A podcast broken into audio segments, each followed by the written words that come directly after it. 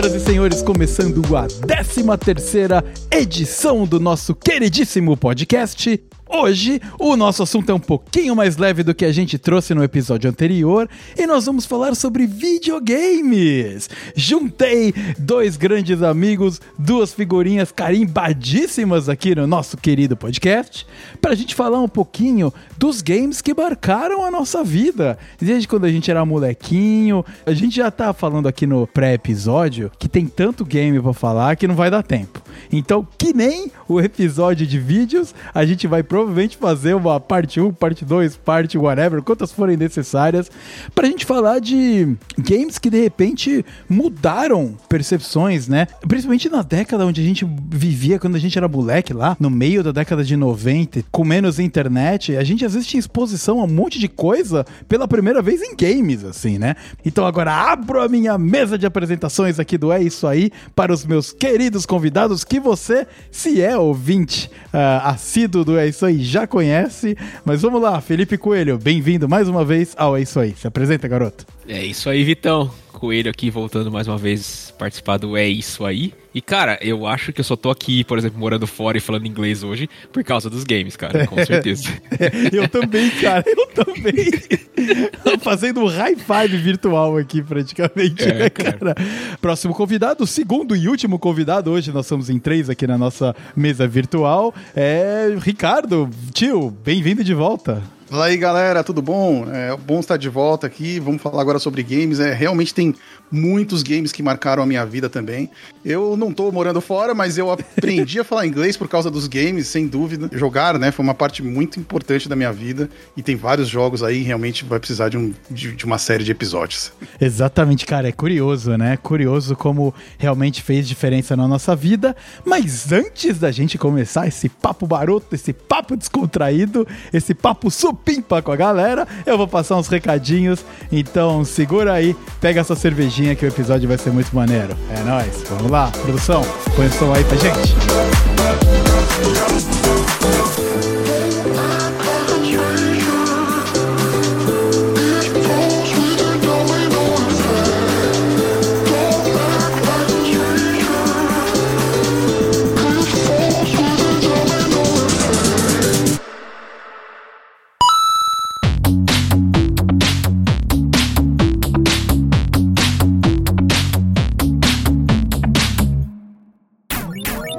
Muito bem, começando mais um bloco de recadinhos aqui do É Isso Aí. E dessa vez você só eu, Tobias, tá muito ocupado cuidando da edição e de algumas outras coisinhas que a gente precisa tocar aqui no podcast, porque tem muita coisa acontecendo ao mesmo tempo. Mas isso não quer dizer que a gente não vai passar os nossos recados rapidinho aqui. E eu gostaria de, primeiramente, agradecer ao feedback e à receptividade que a gente teve no episódio anterior sobre como o inglês foi importante na nossa vida e pode ser na sua também. Trans transbordou de elogios aqui pra, pela participação da Carol e da Fernanda, que puta, agregaram demais no papo. E também foi muito gostoso fazer esse collab junto com o Inglês no Corre. E vem mais coisa pela frente, viu? Eu e a Carol, a gente tá trocando umas figurinhas aí para ver se a gente consegue trazer uns conteúdos muito maneiros para você que são descontraídos, mas que também agregam um pouco esse universo de aprender inglês e também se familiarizar com o mundo de quem mora fora do Brasil não é verdade? E eu também gostaria de falar que eu tô muito satisfeito em ver novos nomes e novos rostos aparecendo no Instagram do podcast. É isso aí. Então sejam bem-vindos a todos vocês que estão chegando e não se acanha, venha falar comigo, venha participar desse universo que a gente criou e cuida com tanto carinho aqui tá bom? Para fechar esse bloco de recadinhos, eu vou bater na tecla de sempre. Se você quiser mandar um cookie para mim, quiser dar um tapinha nas minhas costas para fazer o seu amigo Vitão ficar feliz, interaja comigo, mande mensagens, seja no Instagram, seja no, no e-mail, seja por onde você quiser. Entre em contato, vamos conversar, vamos falar. E se você gosta, compartilha pro amigo, porque isso dá uma força brabíssima pra gente continuar crescendo e atingindo mais pessoas, né? Levando esse entretenimento que a gente gosta tanto de produzir, tá bom? Como você já sabe, e se você não sabe, não se preocupe, porque eu estou aqui para bater várias vezes na mesma tecla, porque este é o meu trabalho. O podcast é isso aí, está disponível em praticamente todas as plataformas de áudio que estão distribuídas por aí, seja no Spotify, no Apple Podcasts, Amazon Music, Deezer e vários agregadores de podcast, caso você seja um cara mais podcastal que ouve podcasts por agregadores e não nos aplicativos de música que tem por aí, é só procurar por É Isso Aí, com acento no É, acento no I, ponto de exclamação no final, na seção de podcast desses aplicativos que eu comentei, que você vai nos encontrar. Aperta o botãozinho de seguir, compartilha para um amigo, entre em contato com a gente e pegue o seu saquinho de Cheetos Bola, porque hoje nós vamos falar sobre videogames. Um papo muito descontraído, um papo muito bacana. Então, Tobias, Tobias, sobe o som aí, porque o episódio já tá começando. Vamos lá, galera! Uh!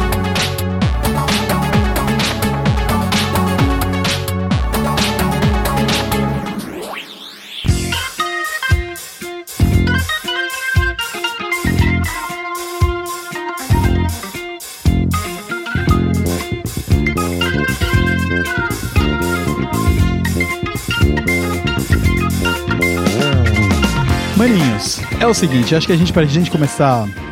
Pra gente começar a falar de games, uh, videogames no caso, né? Nós estamos falando do, das mídias digitais, não estamos falando de board game ou sei lá, truco.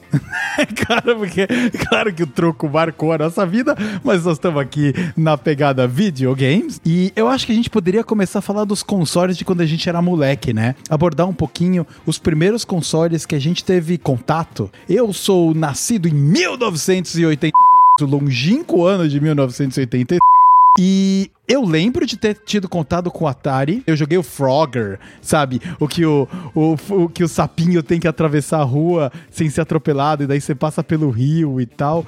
Inclusive, falando de Frogger, eu fui numa. numa rec room, né? Que é aqueles arcades que abriu aqui uh, perto de casa e tinha lá uma versão atualizada do, do Frogger para jogar em arcade, né? Que você vai para cima e para baixo, aperta o botãozinho assim, foi muito maneiro, cara, bem da hora. Pena que você tem que pagar pagar e é mó difícil. Mas, é, voltando pro Frogger, ele foi o primeiro que eu lembrei do Atari, mas a minha, a minha experiência com o Atari ela é um pouco limitada, cara. Eu não lembro. E eu também acho que a minha família, a gente demorou muito. Acho que a gente nem teve o Atari. Eu ia na casa de amigo jogar. Sabe, acho que era uma pegada mais ou menos assim. Vocês tiveram contato com o Atari ou já foi um pouco depois? Eu tive contato com o Atari e também era muito pequeno. Eu sou um pouquinho mais velho que você, né? De 83 meu pai tinha, né, o Atari, e eu não sei se vocês lembram, mas era da CCE na época. CCE, né? o, CCE. Naquela, naquela época, os videogames, eles não tinha, não é que nem hoje, né? O PlayStation é o PlayStation. É. Né? Naquela época você tinha, sei lá, o Atari chegava como CCE, aí você tinha o Phantom System, não sei se vocês lembram, que era o, o Nintendo System. da Gradiente. Então, não, os, os videogames, os, é. os, primeiros que eu tive contato era, foi o CCE, que na época para mim era o CCE, não sabia que era um Atari. E eu lembro muito bem do, do Pac-Man. É, é, ah, o Pac-Man. Pac-Man. É, era o Pac-Man, cara. Eu lembro muito bem jogando Pac-Man. E tinha uns outros que, cara, eu não vou lembrar o nome agora, porque eram, eram uns de, de guerra, de avião também. Tinha aquele, aquele clássico, né? Do. River Raid. É, River vai atirando. A gente falava River Raid. River Raid, né? Claro, é, mas esse eu, esse eu conheci depois. Quando eu era pequeno mesmo, eu não tive contato com esse aí. Então, ah. o que eu lembro, assim, da minha memória lá no fundo, era o, o Pac-Man foi o maior mesmo, assim é, curiosamente, eu, meu primeiro contato com games não, não foi num videogame, cara. Foi num computador. E, e já que as pessoas falaram as idades aí, eu vou ter que acabar falando também, né? E eu sou um pouco mais velho ainda, né? Que o Coelho, eu sou de 80. Aí meu primeiro contato com os jogos foram. É, não foram em um console, foi num computador na época chamado MSX. E o ah. computador. Inclusive, ele não tinha HD nem nada, era, era, ele não tinha sistema operacional. Você ligava ele, ele entrava num, num Basic e você tinha que digitar o, o, programa, o que quer que você fosse fazer. Uhum. Mas ele tinha entrada de cartucho, estilo videogame. Então, tinha uns cartuchos que já tinham um jogo pronto, e eram caros, era dificílimo de encontrar. Eu lembro que meu pai tinha esse, esse computador, mas a gente não tinha jogo. Tinha, quem tinha jogo era um, um, um amigo nosso, a gente pegava emprestado para jogar. E tinha o Frogger, inclusive. E o Frogger do MSX era bem mais legal que o Frogger do, do Atari. Ele, ele, tinha mais poder que o Atari em si, né? O MSX foi o primeiro contato. Mas aí a gente teve um Atari também. Então eu, eu me lembro um pouco melhor do Atari. E o jogo mais incrível do Atari é o Hero. Hero. O Hero é um jogo fenomenal que você tinha que resolver uns probleminhas e você tinha que ir explodindo. Você é, tinha que ir caçando. Eu não lembro o que você fazia dentro do jogo, mas você tinha que sair abrindo caminho. Você tinha umas dinamites que você explodia até você achar a saída. E era um jogo bem difícil, bem dinâmico. Era um jogo muito legal do Atari. Mas é, Enduro, né, cara? Puta, como eu jogava o Enduro, acho que o primeiro contato é com o jogo verdade, de corrida. cara. É. Enduro, ele é Atari. Ele é Atari. É. Eu Atari, joguei Enduro Atari. também. E o curioso do Enduro, ele era um jogo que simulava o rally, mas assim, era praticamente a, os carros, ele era um bloquinho com uma cor, né? E você era a cor, ah, sei lá, azul e você ultrapassava as outras cores. E o jogo, ele era infinito. Então você ficava passando por um ciclo de estações, praticamente, né? Começava no seco, e daí chovia, daí nevava, e daí ficava noite. E daí Tinha ficava. O deserto. E de deserto, Aí, isso. E tinha Quando neblina, tinha aquela neblina, neblina, que você enxergava é. só metade da tela, era um inferno e... aquela parte. Exato, porque daí você não conseguia ver o que, estava vindo, porque era aquela pegada da rua escorregando na sua tela. Não é que o seu carro tá. Então o senso de, de movimento era muito baixo no game, né? Mas, mas para naquela época era incrível. E ele não acabava nunca. Ele ia acelerando, acelerando, acelerando, acelerando até uma hora que você perdia. Exato. Hoje em dia esse game ia ofender um monte de gente, porque não tem como jogar no modo easy e não tem como ganhar, sabe? É, não tem. É, esses, aliás, é comum isso nesses jogos mais antigos, né? Eles não têm fim. Vocês, você vai aumentando o nível. Inclusive, eu vi um dia desse, só, só por curiosidade, eu vi um pessoal colocando um computador moderno para jogar Tetris antigo. E aí ele, ele, ele chega no nível tipo 300, 400 do Tetris, até que o jogo quebra. O jogo realmente. Ele não tem limite. Ele, ele é pra Dá infinito, overflow nas variáveis, né, cara? Dá overflow do, do, e estoura, exato. E o jogo quebra, então. É, porque o, o, o, game, o game não consegue processar tudo que o computador tem capacidade de processar. Só que o, o algoritmo do game não dá conta, né? E aí ele quebra. Exato. É. Mas é, idealmente ele deveria ir embora ad eternum. É. inclusive tem uma série da Netflix, né? Não sei se vocês assistiram, e fica a recomendação pra, pra quem tá ouvindo assistir, que é a High Score. É uma série da Netflix que fala da história dos videogames, dos, dos antigos, né? Ah. E o, esse conceito de high, high score foi bem legal. Foi isso que deixou mais competitivo, é de mostrar quanto você consegue chegar. Porque terminar o jogo, quando um jogo é limitado, todo mundo termina, né? Uma hora as pessoas terminam. Agora, o conceito de high score é o que deixa a pessoa viciada. Eu quero, eu quero mais, né? É infinito. Você vai quebrando recorde. Isso é muito legal e essa série é bem, bem bacana. É, e você vê, né? dúvida, né? Sim. Esse lance do high score, ele foi um conceito que veio lá atrás, né? Onde você simplesmente ter a tua pontuaçãozinha ali no arcade ou no videogame, porque antes não tinha internet. Então a maneira de você compartilhar era ou quando os teus amigos iam na tua casa e via, ou quando você colocava fita e mostrava o que você tinha feito, ou quando você ia no arcade, né? E tinha lá os arcades e a pontuação com os, com os top 10 lá. E a parada, ela tá viva até hoje. Ela ainda é o o cerne dos games que ganham mais dinheiro, cara. Que é a galera Exato. que, mano, porra, compra roupinha e pá e tudo mais pra, pra mostrar que, que tem a roupinha. Ou em games onde a, a tua performance e o teu acesso a determinados itens ele vem gr gastando grana, o pay to win, que a gente brinca, né? Cara, é, essa, essas empresas ganham dinheiro pra caralho só por causa disso. O cara nem quer tanto, ele quer mostrar pro outro que ele tem, ou mostrar pro outro que ele chegou lá. Isso começou é. lá é. atrás, a né? Chegar, a chegar ao cúmulo do cara vender o personagem dele para alguém que, que queira comprar, né, cara? Pra herdar Mano, já tudo. A primeira tudo vez que, que eu vi esse lance de uh, herdar, eu vou pular algumas gerações aí agora pra frente, mas a gente vai voltar. Por favor, me façam voltar. Mas isso cabe aqui. Foi. Eu jogava Diablo 2 Diablo 2 foi um dos jogos do, da, da série Diablo que eu mais joguei disparado. Eu joguei um também, mas o 2 era maravilhoso. Diablo, ele é um dungeon crawler. Então, ele primeiro colocou aquele conceito de mapas sendo gerados proceduralmente quando você entra na fase. Então, toda fase que você joga, você tem um boss para matar e o boss vai estar tá a, sei lá, a 10 níveis underground, assim, abaixo do solo. E aí, a cada escadaria que você pega, o game, ele gera o mapa que você entra. E gera a posição dos inimigos. Claro que tem um algoritmo. Claro que você, depois de jogar centenas, sei lá, 500 horas, você sabe, puta, quando eu entro no quarto level da fase do deserto, normalmente tem um bicho pica aqui que vai ser foda. Mas você nunca sabe onde ele vai estar, você nunca sabe como é que vai ser o combate, se ele vai estar rodeado de outros bichos ou não.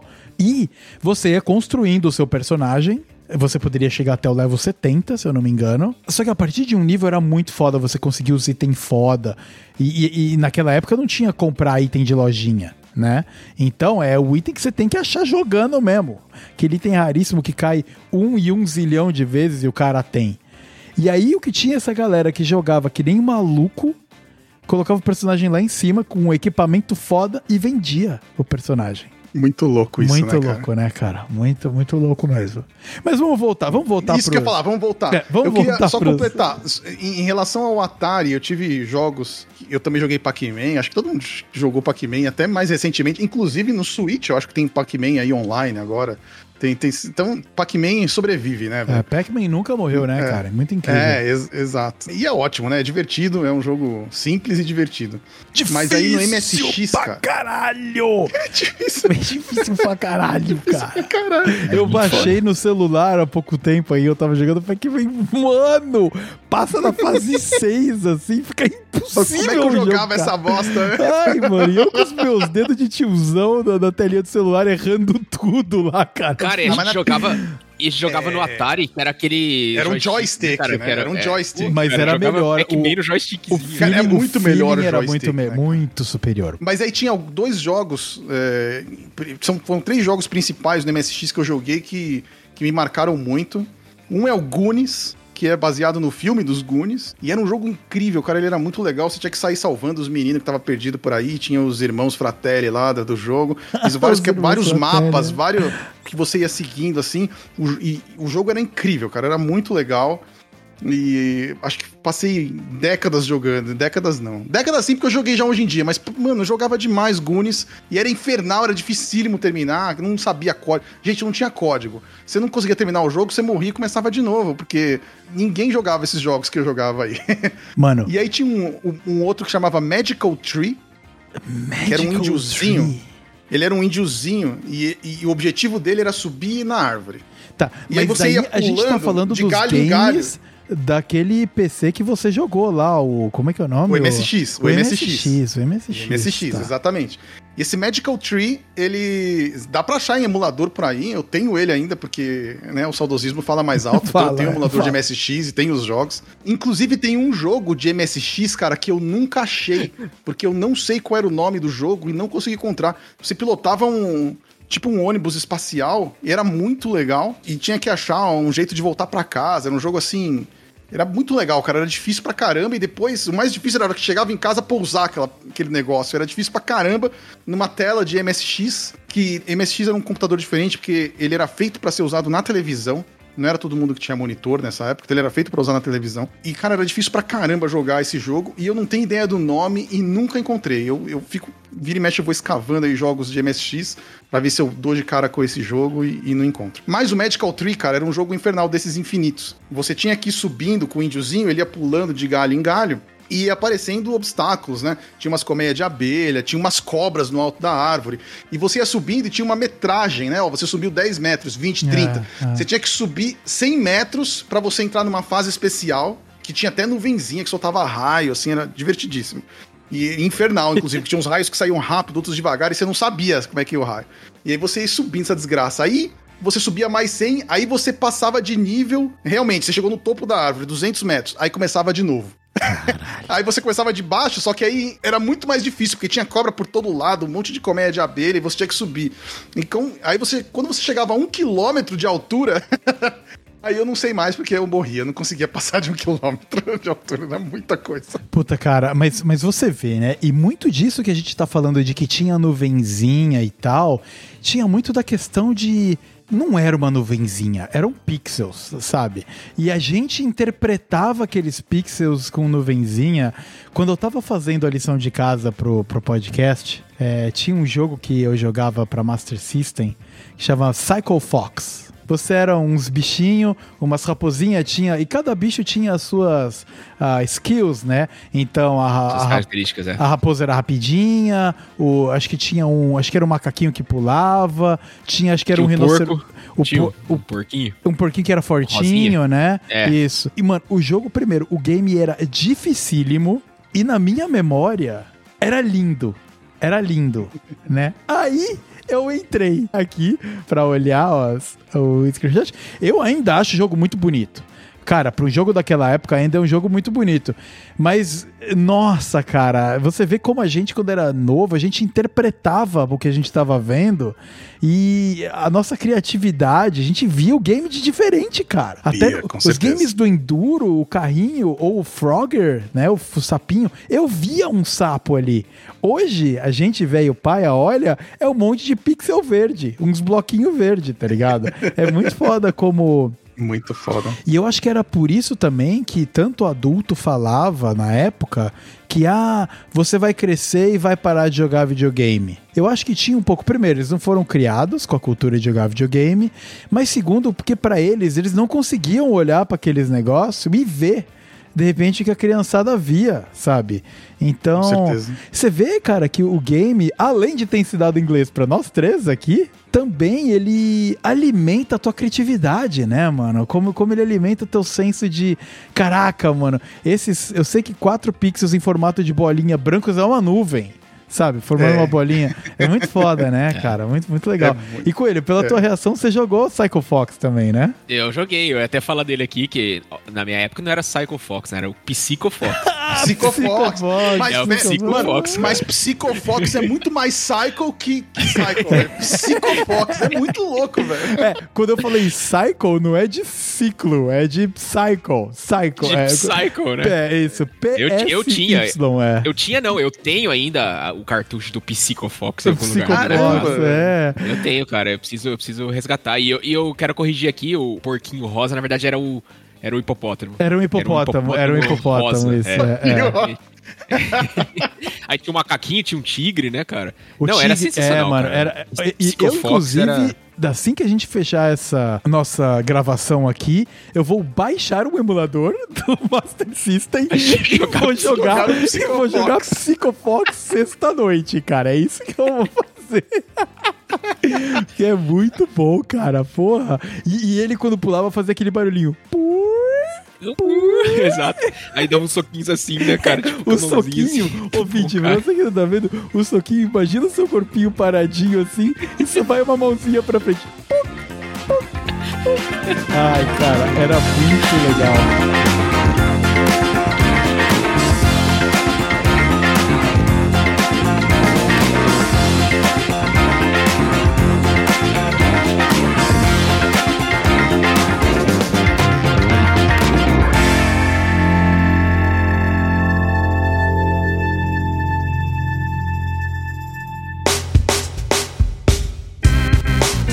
E é legal que você puxou aí o Psycho Fox. Uhum. Na verdade, esse talvez foi o.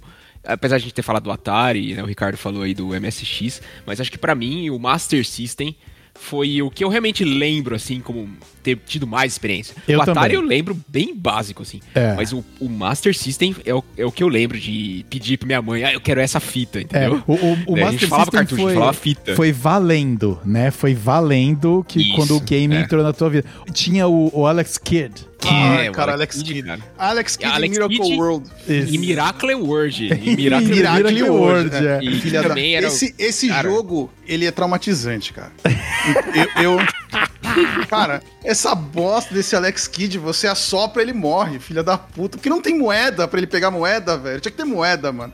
Você encosta, Cara, e não tinha pra você salvar, né? Você não salvava. Mano, mas... Você não tinha continue, você não tinha continue. Desgra... Tinha não tinha continue. Lá, e ele era encostar, morreu. Filha da é. puta, não tinha nada, cara. Não tinha uma moedinha, não tinha um negócio, nada. Encostou, não tinha um cogumelo que ele crescia, não. Encostou, morreu. A evolução das fases era muito cabulosa o início da fase 1, você só anda e dá pulinho. Aí do nada você cai na água, tem espinho, tem bicho, você pega uma bike na a floresta. Motinho, tinha motinho, é, cara. É, motinho, helicóptero. Vocês lembram do helicópterozinho que você entrava numa. Puta, era legal pra caraca. Eu lembro, era e muito saiu bom, atualizado, cara. hein? Saiu agora, saiu novo, né? Saiu o remake dele pro Switch. Ah. Alex Kidd Miracle novo, atualizado, pra você sofrer. Eu não vou nem olhar, cara, que esse é um jogo que me deixou traumatizado. E era muito curioso, porque a boss fight era uma partida de Jockey Pô. Jockey Pô, foi lá que eu aprendi. Isso que eu ia falar, tinha o Jockey Pô. É. É. Então você ia lá, tomava no cu a fase inteira e no final, e no final,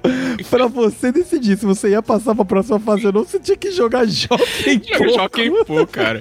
É. Eu não sabia o que, que era isso. Minha mãe que me ensinou do que o papel pegava pedra. Não tá acontecendo, porra, você vê aqueles bagulho. Que, que porra é essa que tá é, e, e, fazia a música. Aí, aí tinha lá o. Era muito bom. Era, era muito bom mesmo, cara. O Alex Kidd é o primeiro game que eu lembro a trilha sonora. Eu não lembrava. É, ali no Master System, o hardware, o 8 bits, né? Uh, Master 8 System bits. 8 bits, já tava começando a. A, a gente falou do, do Psycho Fox, né? Você olha e você vê que é uma raposinha. É esquisito, mas é uma raposinha. Você já não precisa já mais de tanta imaginação. Mais pixels. Muito, Nossa, cara, mais, é, muito mais outra pixels. Coisa, outra, outra coisa. A evolução da geração Atari uh, para geração Master System foi muito gigante. E aí a Gradiente e esses Dynavision da vida morreram, porque virou. A Tectoy, né? A, a Tectoy é o que fazia o Master System no Brasil Exato. e a Gradiente fazia o Nintendinho. Mas eles vieram com o nome do console já o Master System, ele era Master System, né? É, é, é. Isso, isso. Tinha lá Tectoy, mas era Master System o nome do game. É. Mas a Gradiente, a Gradiente também, é, é realmente Nintendinho, ela tinha esses, esses outros genéricos. Mas aí quando começou a sair o Game Boy, essas coisas, ainda deu uma sobrevida, né, pra, pra Gradiente porque as fitas nacionais vinham como gradiente, mas vinha com o nome do jogo mesmo ah, e oficial. Ah. E o Game Boy é Game Boy mesmo, mas que era importado, mas era vendido pela Gradiente, ele era importado pela Gradiente e vendido. Então a Gradiente sobreviveu ainda vendendo Nintendo ainda, né? Vendendo, é, vendendo é. o Game Boy. Porque eu não, eu não sei se chegou a sair o, o, Nintendinho mesmo, o Nintendinho aqui no Brasil. Eu acho que não. Era só os riquinhos que iam viajar para os Estados Unidos. É, eu acho que sim, eu acho que sim. Eu, Brasil mas, era, era mas o Game Boy tinha. Mas o Game Boy tinha, se encontrava. É, a Nintendo entrou no Brasil com o Super Nintendo. Foi é. quando foi quando Exatamente. Aí é. entrou com o pé na é. porta também. E... Mas, mas antes da gente chegar lá, antes da gente chegar no Game calma, Boy, tamo, no Super tamo, Nintendo. Pulamos umas três gerações aí. Já estamos falando de geração aqui. Uh, vamos voltar um pouquinho, porque o, o Master System, ele foi um divisor de água. E o Master System, ele foi muito foda, porque ele teve pouco concorrente. Uh, pelo menos pra gente brasileiro, era Master System ou era Master System. Depois disso, uh, o Master System ele evoluiu pro Mega Drive, né? Com a Sega. E 16 o, bits. O 16 bits dobrou, né? A gente, cara, a gente tá falando de 8 16, e 16 bits não é nada hoje nada. em dia. Os emuladores que emulam esses consoles, eles dão um clock down muito pesado durante o momento de processamento ali na telinha, porque senão o game, ele, é. ele fica, muito rápido. Ele fica, rápido, ele fica muito rápido. Então, o software tem que forçar o seu celular, o seu celular a ficar é. mais lento, porque não, não eu, consegue. Olha, eu, eu acho que em 2002, 2003, quando que tinha aqueles celulares da Nokia que era Symbian, Symbian, né? O Symbian. 2003, eu, 2003. Então, eu tinha um celular, cara, que eu já tinha emulador de tudo isso aí. E ele funcionava de boa. No, ah. Imagina, num celular, há 20 anos atrás, rodava emulador desses videogames. E rodava de boa, rodava yeah. Mega Drive, Super NES. Super NES dava um pouquinho de trabalho, mas rodava. É, foi, foi uma evolução de processamento muito rápido. Muito grande. Então, é. acho que a gente pode, inclusive, falar de mais joguinhos do, do Master System. O com Sonic, certeza, claro, certeza. né? O Sonic, ele nasceu no Master System, eu acho? Ou foi no nasceu, Mega Drive? Nasceu, ele nasceu Não, no Master System, só que ele ficou muito, muito foda no Mega. No Mega. No Mega Drive. Ah. Mas aí é por causa de toda essa questão do, do gráfico e de, e de processamento, cara. Porque no Mega, tipo, no Master System já era rápido o Sonic. É. Né? Isso, cara, no Mega no... ficou é. insano. É. É, tipo, é, é no Master System ele tinha. Ele era meio lerdinho, né? Ele não era igual no Mega. É que assim, não, a gente achava rápido. Assim. Mas a hora que entrou no Mega Drive, que foi o que eu tive, eu nunca tive um Master System. Eu tive um Top Game, ou Top Gear não é um Top Game, acho. Que era um Nintendinho desses aí, né? Uhum. E, e aí depois eu tive um Mega Drive e com o Sonic, que inclusive o Sonic, eu, eu amo o Sonic, Sonic 1, 2 e 3, Sonic CD, eu joguei todos esses Sonics aí até esgotar eles, terminar de todas as formas possíveis. E era muito rápido. Eu acho que o Sonic foi um marco, cara, de de mudança, né, no estilo de jogo. Porque acho que foi o primeiro jogo violentamente rápido assim, acho que foi o Sonic mesmo. É. Ou tem algum é, outro que vocês lembram? E antes disso, a gente, a gente tava brincando falando do, do Psycho Fox. O pulo do bonequinho é. E aí ele cai na plataforma. Alex é. Kidd também. Ele faz aquele puim e cai numa. Sabe? É, você acompanha ele com o olhinho, assim, sabe? Não, sim, não, sim. não, é, não é uma parada frenética. A cor ela entrou, e, mas, mas não teve o. Cara, a agilidade ela ainda não tava lá. Tanto é que o primeiro Mortal Kombat saiu para Master System, mas ele explodiu no Mega Drive. Mega Drive. Porque é. daí o com, é combate, cara. É combate e, a, e, o realismo, né? A gente tá falando de 8 bits que vira para um videogame de 16 bits. É como se você dobrasse a qualidade gráfica do teu game e a qualidade de processamento dele. Então o, os jogos ficaram duas vezes mais bonitos, com mais detalhamento de pixel e muito mais rápidos, porque o computador, o, o, videogame conseguia processar isso. E eu lembro da transição, que a gente, né, a gente já é da geração Master System, que virou Mega Drive. E olha os nomes, né? Master System. É como se fosse é. o top da carreira. Era os né? negócios, né, cara? Muito louco. E vocês lembram, antes de a gente pular pra próxima geração, vocês lembram da, da pistola que tinha no Master System? Ah, pistola. O Rambo, cara. E, nossa, esse jogo do Rambo era muito legal. Mas era o Phantom System tinha também pistola, cara. É, eu o Phantom, Phantom System tinha. O Phantom System, Phantom tinha. System tinha. Mas o Phantom System, ele era 8 bits também? É, porque é, um Nintendo. É um Nintendinho. Ele é um Nintendinho. Ah. E isso é legal até a gente discutir aqui, né? Que existiam os dois lados. Existia o pessoal da era Sega. Era o Nintendinho fita grande. Era o Nintendinho isso, fita grande. Comprido. É, 72 Sim, pinos, que tinha o pequeno de 60 pinos, que eram os mesmos jogos. Mano, que curioso. Mas, então, aí tinha o lado Sega e o lado Nintendo, entendeu? É, eu era lá do Nintendo, Nintendo, já, nessa época. O meu, é, eu, eu, comecei com o Master, depois eu mudei pro é, Super eu, Nintendo. Eu, então. fui, eu fui lá do Sega por muito tempo, muito, muito tempo. O meu contato com a Nintendo foi o 64 mas a gente ainda não chegou lá. É. Ah, não, então, é, eu não sei que, que geração a gente tá, mas é, eu acho que tem que fazer uma menção aos jogos de PC. Vamos, e eu não sei que geração junto, entra os jogos de PC antigos, né? Os jogos de é, PC antigos. É. Porque eu tô pensando aqui, jogos eu, eu não sei que geração. Jogos DOS, como Doom, por exemplo, cara. Doom. Doom. Esse, esse é depois do Super Nintendo, ou junto é. com ele. Vamos, vamos é, deixar então, pra... beleza, beleza, vamos mais pra frente. Não, é porque realmente é, meio nebuloso, né? Porque os jogos de computador sempre estão à frente dos jogos de console. E, Muito mais, cara. É, e, e, e, o marcante para mim são os jogos de console, então, é, ou são os jogos de computador, foi onde eu aprendi o inglês de fato. E é engraçado, porque essa evolução pros games de computador, a gente, provavelmente o fenômeno do Brasil, né, de quem cresceu no Brasil, os nossos computadores, eles, cara, demoraram pra gente chegar no nível de um computador que roda um game, sabe? Naquela época, as coisas demoravam muito para chegar. O 386, lembra do Pentium 386? Ele saiu e chegou no Brasil, sei lá quantos, quatro anos depois. Era uma parada dessas. De... Não é um mês. N não é que nem agora que sai lançamento mundial. Eram qu quatro anos. E não é que a gente sabia, nossa, lançou o 386 e a gente só vai jogar daqui a quatro anos. A gente nem sabia da existência daquilo. Nem, aquilo nem passava pela cabeça. Era de novo no que o é. Coelho falou, da turma dos riquinhos que ia para fora e trazia alguma coisa exato, muito diferente exato. que a gente nem, nem é. sabia o que, que era direito. Ah, eu lembro, tinha um, tinha um pessoalzinho na escola que ia viajar, voltava com, um game do Tartarugas Ninja, do Mega Drive. Eu nem sabia que era Mega Drive, Nossa. cara. E os caras lá jogando. Eu falei, porra, que da... E diga-se de passagem, é uma droga esse Tartarugas Ninja do Mega Drive. O melhor é o do Nintendinho, que é o melhor de todos os Tartaruga Ninja. É o Tartaruga Ninja do Nintendinho. Tem os outros que são mais bonitos, são mais legais, mas o Tartarugas Ninja do Nintendinho não tem igual, cara. Aquele Tartarugas Ninja é maravilhoso. Esse, esse é, é um momento dois. muito legal. O 2, o 2, é o 2. O 2. Mas é um momento muito legal agora pra gente trazer isso também pro podcast, que aí começaram as, os times. Você vê o Ricardo, time uh, Nintendo. Eu, por muito tempo, fui time Sega e eu, eu segui os consoles da SEGA até onde realmente não dava mais, cara. Até sabe? o Dreamcast? O, o, o, Dreamcast, cara, o Dreamcast foi um mega flop, Caramba. né? O, o Dreamcast irmão... já não dava mais antes do Dreamcast.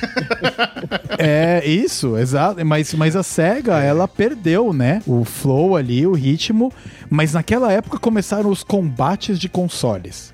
O que hoje a gente tem de, ainda, mas é muito mais console, a galera gamer de console, a galera gamer de PC. Uh, naquela época era Sega Nintendo. Era isso. Mas eu tenho, era, eu tenho uma história triste. Batalha na época. Pesado, era pesado. É, briga na escola. Meu, porra, chutava os meninos é. que jogam. Ah, você não entendiu, vou te socar, te pego na saída. Era tipo isso, cara. Muito saudável.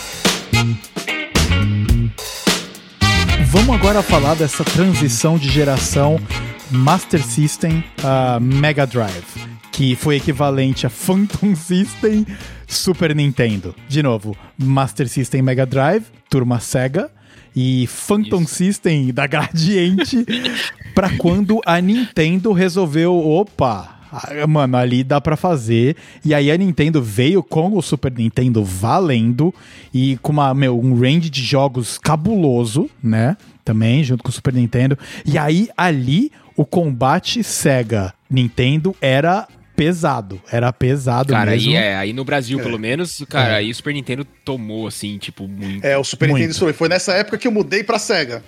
Eu tive pouquíssimo contato com o Super Nintendo. Olha que coisa louca. Olha né? que coisa, tive, cara vários jogos do, da, de Mega Drive. Eu gosto muito do Mega Drive ainda. Inclusive tem um emulador de, de celular nessa época que eu falei que eu era maravilhoso, que chama Pico Drive, né? É tipo ao contrário do Mega, Pico. É, é, é muito bom. É. E é um emulador excelente. Então eu tenho sempre o Pico Drive no meu, no meu celular para poder jogar os jogos antigos de Mega Drive, cara. E... Eu vou fazer uma recomendação Mas... aqui, James. Se você gosta de jogos de Mega Drive e você tem Android, é, chama RetroGen é o nome do emulador. Eu pesquisei alguns emuladores e, e esse é o. Quando eu sempre que eu quero jogar um joguinho de Mega Drive, Retro Gen, tá cada vez mais difícil já achar ROM, porque. É. é isso não pode, né? Você pode ter emulador, mas não pode ter ROM. É né, engraçado. Cara? Hospedar ela. Da Sega não tanto, mas da Nintendo tá complicado, cara, porque a Nintendo vai atrás. É incrível, cara. Como. A Nintendo, a gente tem que até que falar, acho que fazer um, um parênteses sobre é. isso mais pra frente. Mas tem, tem vários memes até por aí a Nintendo, né? Ah, o molequinho fez um desenho do Pikachu e aí a Nintendo veio e processou a família, né? Ao invés de dar um Cara, a Nintendo, a Nintendo processou um cara que fez uma homenagem ao primeiro Zelda, não é nem o Zelda, o primeirão lá, feiaço.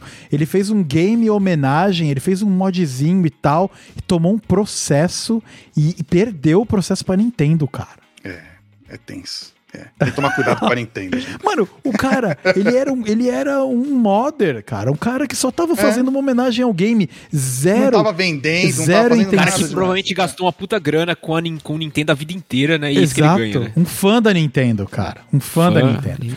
Então fica é. aí a nossa aí, ó. Por isso que eu sou time Sega, mano. A Sega nunca irá.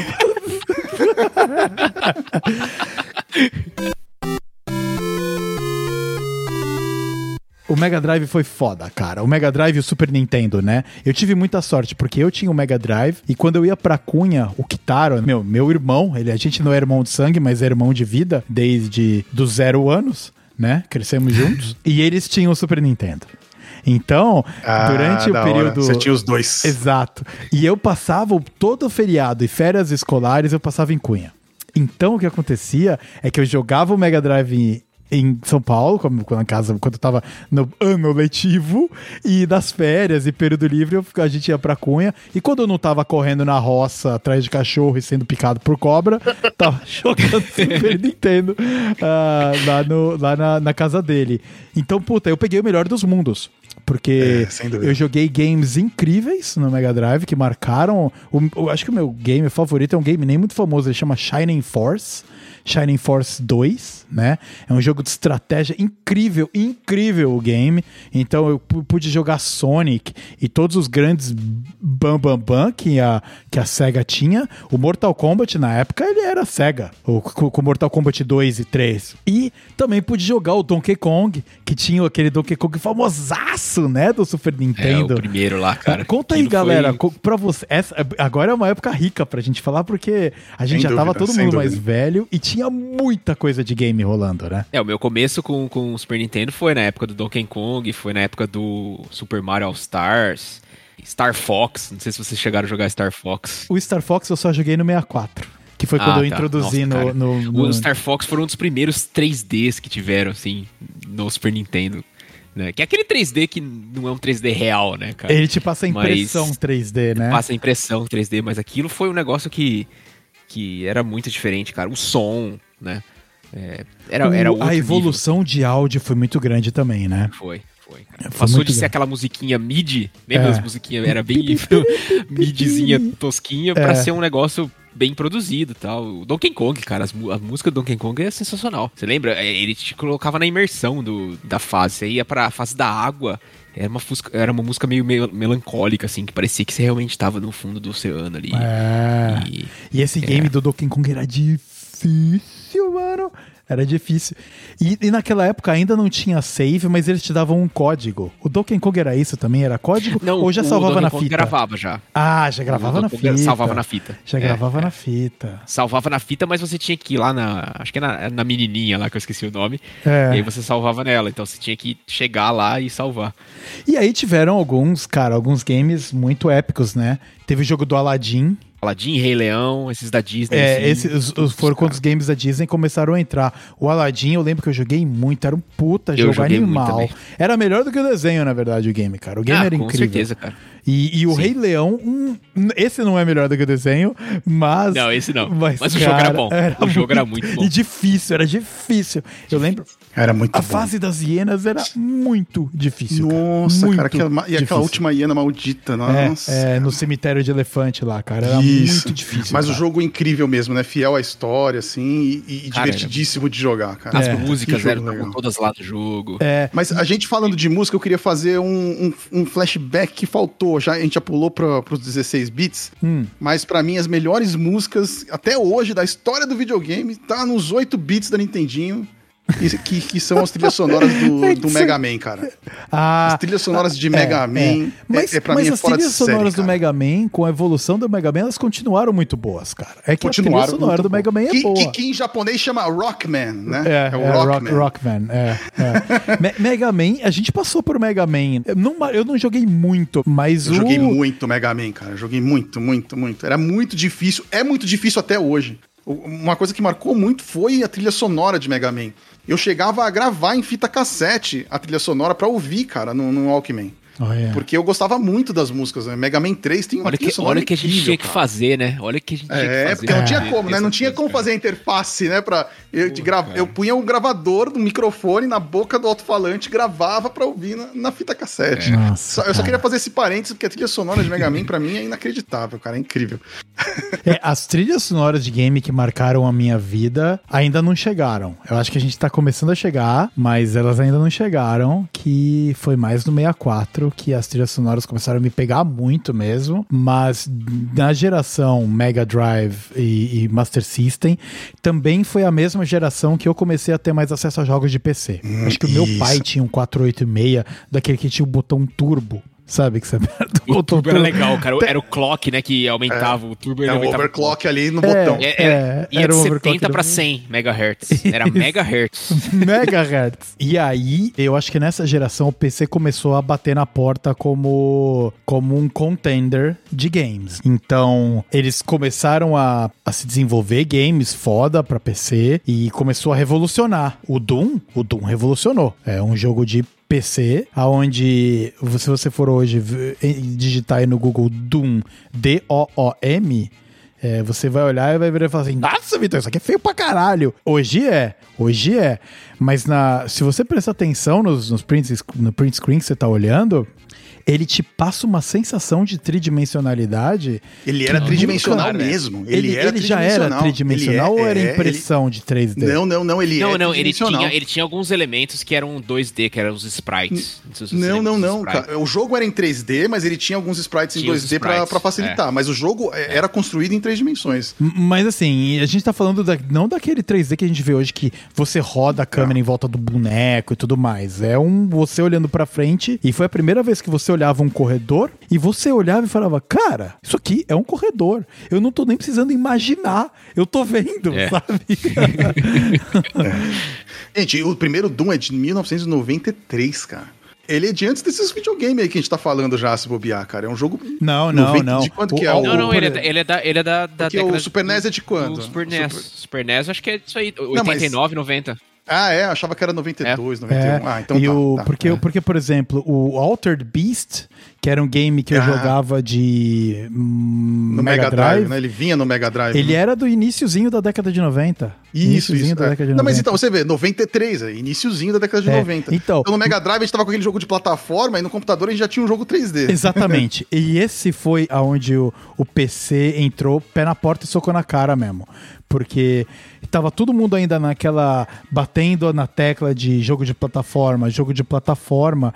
E o jogo de plataforma é aquela parada: você olha uma tela e o seu bonequinho corre da direita, da esquerda para direita, e você vai pulando em, em plataforminhas, ou mata um bichinho pulando em cima dele, ou dá um tirinho, ou o soquinho do Psycho Fox, né?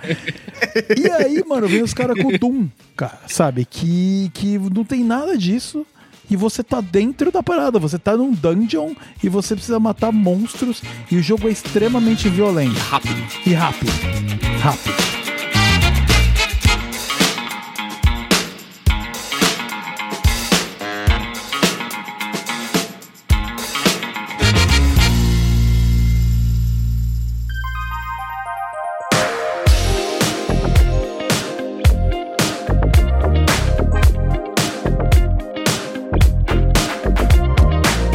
Coelho, qual que foi o teu game dessa geração? Qual que foi o vídeo, o, game, o que você jogou que te marcou pra cacete? Cara, eu tenho uma lista grande aqui, mas Zelda com certeza. O Zelda 3, né? Que é o a Zelda Link to 3. the Past. Era uhum. do Super Nintendo.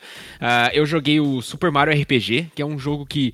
Eu não sei se vocês jogaram, vocês ouviram falar. Cara, foi o, um dos primeiros RPG que eu joguei na vida. Excelente jogo. Super Mario Super RPG. Mario, cara, eu não, não joguei. Não conheço não, cara. Eu, eu nunca nem com, tinha ouvido falar. Eu tô com dor no coração de não ter jogado. Calma aí. Super então, Mario. era que eu falei Super Mario RPG, Animal, eu não conheço. Cara. Caramba. Muito, muito bom mesmo. Esse, esse jogo, se você colocar em qualquer lugar, vai estar tá no top jogo. Mas isso aqui é Super Nintendo. Super Nintendo, tô vendo aqui. Eu não conhecia mesmo, não, cara. Cara, que bonitinho, hein, mano? Puxa. Cara, vida, foi, cara. eles fizeram aquele. Como, como, é que chamava? Que é, é, também é aquela. É um falso 3D, né? Que é o que é aquela visão. Sim, sim. Diagonal. É aquela visão diagonal de cima. Tanto o Super NES quanto uma, o Mega Drive, eles não eram capazes de fazer um 3D real, né? Não, tanto não, que o Star Fox ainda, marcou não. tanto, né? Tanto que o Star Fox marcou o tanto no Nintendo 64. Muito, né? porque foi. É, era a proposta do Star Fox do Super Nintendo realmente em 3D no Nintendo 64. O Mario Kart, né? Mario então, Kart. Eu, ia falar, eu ia falar do Mario Kart Top Gear, não sei se vocês jogaram. Top Gear, o, Top Gear. Top Gear, cara, o Top Gear também dava aquela sensação de velocidade na tela, assim, que... Que, e um semi 3D também, né? É. É, acho que foi. Eu acho que o Top Gear foi um dos primeiros jogos de corrida que você tinha a sensação de relevo. Porque normalmente a, a, hum. o, na corrida era, era plano, tinha as curvas, beleza, mas o Top Gear fazia, é. tipo, subida e descida. Legal. E Animal, cara. Que maneiro, é, né, é, cara? É, eu queria fazer um parênteses, é porque jogos de corrida, em geral, na minha vida, são muito importantes, né? Desde o Enduro, que, que eu joguei no Atari, né? Mas no computador que a gente estava entrando aqui, tem um jogo fenomenal que se chamava, na época, World Circuit. Hum. E, na verdade, o nome oficial era Grand Prix.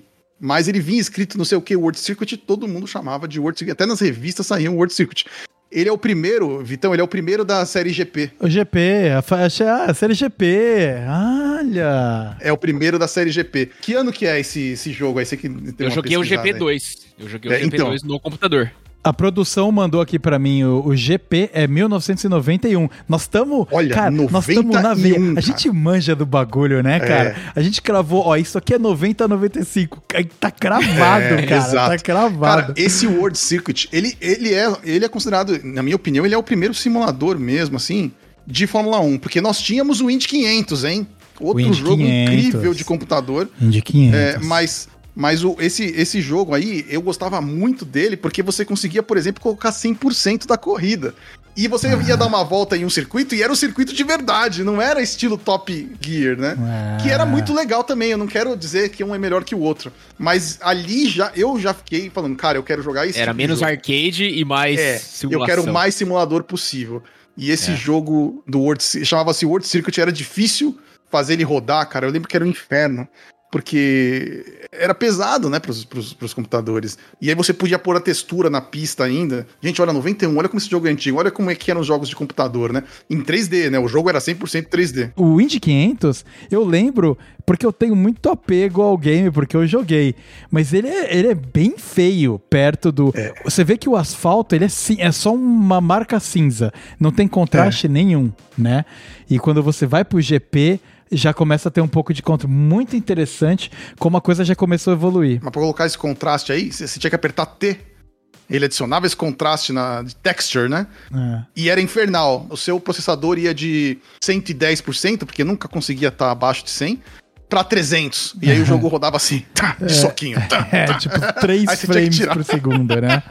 3 é. frames por segundo. Exato. Mas você vê, a gente já tá entrando aí no nível onde a simulação começa a ser possível, né? Principalmente da simulação de corrida, que se você não ouviu o nosso episódio de simuladores, episódio 5, que a gente falou um pouquinho sobre simuladores, a gente chegou à conclusão de que a simulação de para Fórmula Racing ou para qualquer racing em geral demanda muito mais hardware do que a simulação de Flight Simulator, né? De, de aviões, porque às vezes o tesão do Flight Simulator não tá nem só no visual, mas no tesão de configurar o, o a aeronave. Enquanto a corrida, né? quanto mais imersão você tem, cara, no cockpit, melhor, né? Exatamente, exatamente. Cara, e o som, né? Vocês estão falando aí da evolução do Indy 500, do Grand Prix 1. Aí, você pega o Grand Prix 2, cara, eu lembro o som dos carros, do motor da Fórmula 1. Essa era igual. Você, via na Globo passar ali, né? É, o, é, a é. corrida de domingo, era o mesmo som, cara. Era você fala, caraca, velho, era muito foda. Não, e, e, a quantidade de cores, né, no jogo do Grand Prix 2 já, já era tão grande que é. você já se sentia muito mais. É aquilo. Cada vez você precisa imaginar menos o mundo e você tá vendo o mundo, né? Aquilo que você estava falando da transição, quando a gente começou em Doom, enxergar os corredores. É, e aqui a gente via o mundo já, você já não tava mais. Não era igual Enduro, né? Que você imagina você no meio da lama correndo no rally lá. É, aqui é. você já tá vendo o mundo mesmo, é. porque o computador já tá conseguindo representar. E a gente tá aí colocando só a casquinha do mundo 3D. Você vê o mundo, mas ainda é num 3D mais simples. Cara, que o GP2 já 96 já é um 3D mais, mais foda. Mas de novo, voltando ali para os 90, é aquela sensação. Você sabe que o carro tá indo para longe de você, que você tá perdendo tempo, porque ele vai ficando menor. É mais esse esquema, esse contraste visual, do que realmente ele tá se distanciando de você. Mas o, o charme começa a vir. Tem muito mais cor cor, tem muito mais tudo. O Super Nintendo e os games de PC, o mundo, para quem gostava de videogame ali, começou a ficar muito mais colorido, assim, muito menos underground, muito menos complicado. Foi mais acesso, tinha muito mais cartucho, você ia em locadora, lembra? Você ia alugar Nossa. game Lembro, e tinha, meu, uma porrada de jogo, cara, que você ia a, alugar. E às vezes você renovava porque você não queria que outra pessoa alugasse e deletasse o seu save da fita. cara, é isso mesmo. É cara. E, puta, mano, eu, eu fazia. Eu joguei Shining Force, que é o jogo que eu comentei. Não é um jogo muito famoso, mas é um jogo que o meu irmão gosta também. O Paulinho gosta bastante. Eu jogo até hoje. Uh, inclusive, eu já tô com ele preparadinho. Eu vou viajar pro Brasil, né? Eu vou pro Brasil em novembro, meio de novembro. Oh, aí sim. E fico até segunda semana de janeiro. Então, tio, nós vamos fa faremos coisas. Oh, com certeza. É. Tem que vir testar o simulador, hein? Oh, eu, vou, um eu vou testar o simulador e de repente a gente podia começar a arquitetar alguma coisa de ano novo aí, hein, cara? Pra... Opa, com certeza, eu, velho. Eu, eu, tô, eu, tô mentalizando cara, aqui. Eu topo. Beleza. Enfim, e aí eu tive contato com o Shining Force, Shining Force 2, que é um, é um jogo. Se vocês hoje forem jogar Shining Force 2 no emuladorzinho, vocês vão gostar. Porque ele é um, ele é um game, é um RPG, e você tem um time. E você anda no mapinha normal, que nem você andava naquela época. Só que quando você entra numa batalha, você olha a batalha por cima, num campo hexagonal, e aí você tem o um mago que joga magias, e você coloca o seu guerreiro na frente, e eles vão evoluindo. Então, por exemplo, o Centauro, ele vira um Pegasus quando ele passa de depois de determinado nível, e o range de movimento dele aumenta, porque agora ele voa, que ele tem asa. Cara, o game ele é maravilhoso. Shining Force 2. E provavelmente o, o Masterclass de RPGs da época da é. SEGA foi o, foi o Shining Force 2. E não foi muito. A, a franquia Shining Force no, no, no, Japão é gigante. Mas na aqui, pra gente, nós latino-americanos, uh, onde o game até hoje é dominado por FIFA, tá ligado? Não, não, não foi tão não foi tão grande. Mas o jogo é maravilhoso e eu recomendo. Passa no teste de 15, 20, vai passar no de 30 anos, porque o, o, o game ele já chegou naquele contraste de gráfico que você vê jogo indie hoje sendo lançado. Exato. Então, Sim. você vê aquilo e ele não te causa estranheza, ele te causa charme. Porque na época era o top da tecnologia, mas hoje é retro indie. É Mano, retro. é maravilhoso. Vintage. Cara. É maravilhoso. é maravilhoso. Já falando nesse tipo de, de jogo, assim, diferente tipo de estratégia, tem um jogo que me marcou muito, que é um jogo de PC também dessa época, que por acaso tem um remake incrível, que tenho certeza que vocês adoram, eu já sei que o Vitão adora, que é o XCOM, né? Enemy Unknown. É. Mas o jogo original dessa série, ele saiu em 93, cara. E é um jogo fenomenal em 93. Ele, ele já era incrível porque os alienígenas eles começam a invadir o planeta e, e, aí os países se juntam e formam uma equipe chamada XCOM, que não tem quase dinheiro, porque eles formam você para salvar o planeta, mas eles não te dão dinheiro, então você é. se ferra. É, e aí você pode construir uma base em qualquer lugar do planeta e você tem que instalar uns radarzinhos na base e você tem que tentar detectar esses alienígenas e você tem uns aviãozinhos bem arcaico e a hora que aparece o alienígena, você manda o aviãozinho lá catar o alienígena. E aí, a hora que o avião cai, aí começa o jogo de estratégia. Porque aí você tem que ir com o seu Sky Ranger, com, e com a sua tropa dentro do Sky Ranger, e você pousa aonde o avi a, a nave alienígena caiu. E aí também é, é, gerado proceduralmente, né? E é um jogo muito legal por turno. Eu gosto de jogos por turno, né? Jogo por turno é e, é muito bom, cara. É, eu, eu gosto muito de jogo por turno. Cara, é incrível. E a coisa mais sensacional que o XCOM introduziu, que eu pelo menos eu tive contato com o XCOM, que é o permadeath. Quando o teu bonequinho morre, ah, ele morre. Ele morre. É. Então, você, o que acontece é que você então ele, você tem menos apego aos seus bonecos. Você tem apego a eles, mas você não deve ter, porque se ele morrer, ele morreu. Ele não é. volta mais. e aí você tem que recrutar um outro bonequinho do zero e começar a treinar ele de novo treinar. Você não sabe se ele vai ser bom, se ele vai ser ruim, pode ser um bosta. Exatamente, exatamente. Eu, antes eu cometi esse erro de dar nome pros bonequinhos. Eu parei com isso. Deixa o nome ele gerado. Corzinha, você coloca cor e nome, e aí ele vai lá não. na primeira batalha e morre. Morre, desgra... Não, às vezes ele tá de frente com o alienígena, você dá cinco tiros e ele erra todos, desgraçado. É, é. Caraca. É. morre, morre mesmo, você precisa morrer. Eu lembro que nessa época foi, acho que foi jogando XCOM 2, menino Vitor lá atrás, e eu peguei o primeiro personagem, o personagem que eu achava mais da hora, coloquei lá o nome, Victor. E na primeira batalha ele morreu. Caralho, eu sou um merda. Eu sou um merda.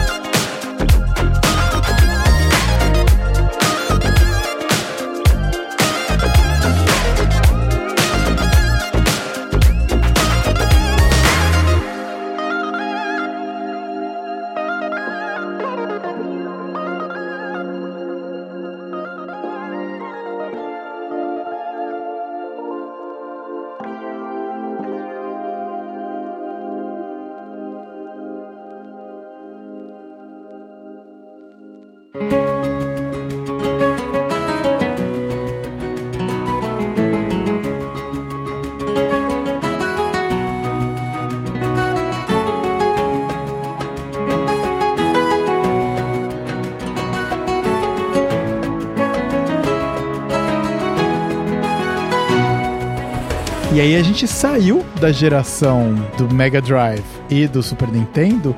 Chegou o PlayStation 1 do nada, da Sony, que, meu, ninguém sabia nada.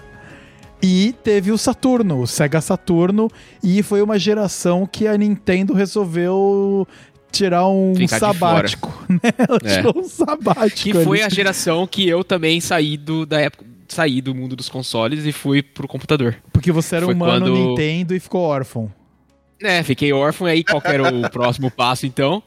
Foram os famosos, não sei se vocês se lembram, dos kits multimídia. Os kits multimídia. Você tinha um computadorzão merda, lá, 486, Pentium, sei lá. Você comprava uma caixa da Sound Blaster. Sound Blaster é. 16. Que, exatamente, que vinha, vinha lá o seu drive de CD-ROM. é, tinha que comprar era um a parte que você tinha que comprar. Que hoje em dia não vinha... tem, né? Também de novo. Não, hoje não tem, não tem, não tem mais. E aí, aí vinha um parzinho de caixa de som. Entrou em extinção essa parada. Não tem mais. É. Antes era uma briga. Meu computador não tem CD-ROM, preciso comprar um Sound Blaster que vem com CD-ROM. É, hoje em dia é. o computador não vem mais com CD-ROM. Também não tem CD-ROM. É. E, e, quais eram os games que você tava jogando nessa época com ele, você lembra? Então, aí foi como introduziu mais ao, ao PC. E foi uma época muito marcada pelos jogos da LucasArts. Né? Ah, que... Indiana Jones, aquele que... do Indiana Jones, você chegou a jogar? Esses Adventures, né, cara? Mano. Os Adventures nessa época, puta, foram lá é, pra cima, cara. cara. Mon Monkey Island. Monkey Island, é, Island. Isso, é. Tinha o Indiana Jones lá do Fate of Atlantis. Isso. E foi aí, mano, Cara, que, esse... que, a gente começou a aprender inglês. Foi aí. Isso, é isso que eu ia falar. Day of the Tentacle. Day of Day the of Tentacle, é yeah, isso. Cara, Full Inclusive, Throttle. terminei Você esses dias é. no PlayStation porque eu tenho o remake do Day of the Tentacle, Tentacle que é maravilhoso, cara. Puta cara, que jogo maravilhoso, Day of the cara, Tentacle. Cara, essa, eu, eu, essa época pra mim foi a época de ouro. Eu saí dos, dos consoles e fui pro computador. Vamos falar um pouquinho dos Adventure Games, mas vamos, vamos. só deixar um espacinho especial pra gente falar de Full Throttle. Full Throttle pra mim. Que, cara, Full, Full Throttle, cara. Tem remake também de Full Throttle, é, velho. É, tem, tem um remake que é maravilhoso. É maravilhoso, porque é o game. É igualzinho, por isso é, que é bom. É, é, cara, mas, mas mano. Vamos, vamos falar um pouquinho do Indiana Nossa. Jones, vamos falar um pouquinho, do, de, cara, desse, desse mundo aí. Mano, Indiana Jones The Fate of Atlantis é incrível, cara. É, é incrível. Que jogão. Esse, esse e, tem, e tem vários cara, finais, né? Tinha o The Dig também. The Dig, o... maravilhoso, cara. Puta, cara. Cara, esses jogos LucasArts, né, cara? Eu é, tenho um emulador deles, tá? No celular, ele chama é Scam VM, se não me engano, que é um emulador de jogos estilo jogos LucasArts. Olha. Porque ele tinha um engine que chamava Scam. Eu, é, é o que eles faziam esses jogos. É. Então tem o é. Scan Virtual Machine, que, que é um que emulador que foi o, jogos. a engine de todos esses aí, do Monkey Island. Todos eles, todos são todos a mesma, era, era, a mesma... Era o, era o tal famoso point and click que, point que and click, você, ia, que você Incrível, ia pegando né, você tinha que saber o que você tinha que fazer, cara, você ficava perdido. Cai agora para onde eu vou? Cara, Monkey Island é maravilhoso. Island é, é, eu, eu sou, é, é, a minha série favorita é Monkey Island, cara. Porque cara, as batalhas, as batalhas eram, eram, Mano, as batalhas dos as batalhas eram com, insultos. Eram insultos. Cara, a gente é tipo tava zoando aqui. é, a gente tava zoando aqui que o Alex Kidd era o jo Joaquim Pô. Lá as batalhas eram insultos, cara. Você tinha que ficar xingando, cara. Era muito bom, cara. E aí é que começa o processo de aprender inglês. Porque para você vencer o chefão, você tem que ganhar do cara com insultos, mas não é um, é um insulto e é poético sabe? É. Tem toda uma poesia na parada. Ah, você, você, sua perna de pirata não é capaz de sei lá o quê. E aí aparecem quatro opções de frase para você. Quatro opções. É isso. E você não tem ideia do que tá escrito. Não, não tem ideia. Então, na verdade, a gente falava point and click, pra mim era o jogo tentativa e erro. Porque você não tinha era ideia isso mesmo, cara. Fazer, era isso. Cara. Você não tinha ideia do que tinha que fazer. Você decorava o tamanho da frase e falava, ah, essa é a resposta, sabe? Você não sabia o que, que a frase tava falando. Mano, eu lembro, eu lembro muito, cara, no, no, no, Indiana Jones. Eu joguei mais o Indiana Jones do que o Monkey Island. Puta, maravilhoso Indiana Jones. Tinha uma fase que você tinha que atravessar um, um negócio ou pegar uma informação com a porra de um papagaio, cara. Ah, e tô ligado, papagaio, velho. mano. Só que o papagaio, eu acho que era o ser mais inteligente do game, cara. Porque era impossível você tirar a porra da informação dele sem saber inglês fluente. É, cara, cara. era muito difícil. E eu, é. mano, eu era um menino, Polly wanna cracker. Ele ficava Polly wanna cracker. Polly wanna cracker. Puta, que ódio, cara. cara Quanto tempo perdi nesse papagaio? Qualquer coisa errada que você falava, ele mandava um Polly wanna cracker e, e, você voltava todo o ciclo Ele de conversas o puzzle, pro início, é, cara. Resetava o puzzle, Só que o puzzle não é três cliques certos. O puzzle são tipo 20 cliques certos. Se você, a gente for jogar hoje, a gente provavelmente vai de segunda, vai matar. Porque a gente entende. É, porque a gente fala. É. Só que eu não entendia porra nenhuma, cara. Eu não sabia de nada. Nada. Nada. É, era assim nada. assim mesmo, cara. Eu tenho que admitir que passa algum tempo eu falo, preciso jogar Monkey Island. E Mas eu jogo esses de games novo, você consegue voltar. Você consegue voltar para esses games. Eu comprei o remaster do Full Throttle aqui. Eu oh, tenho no Steam. Eu comprei também. Quando saiu. Eu ainda a não joguei. Música, a música. É muito a sensacional, é cara. É muito é sensacional. sensacional.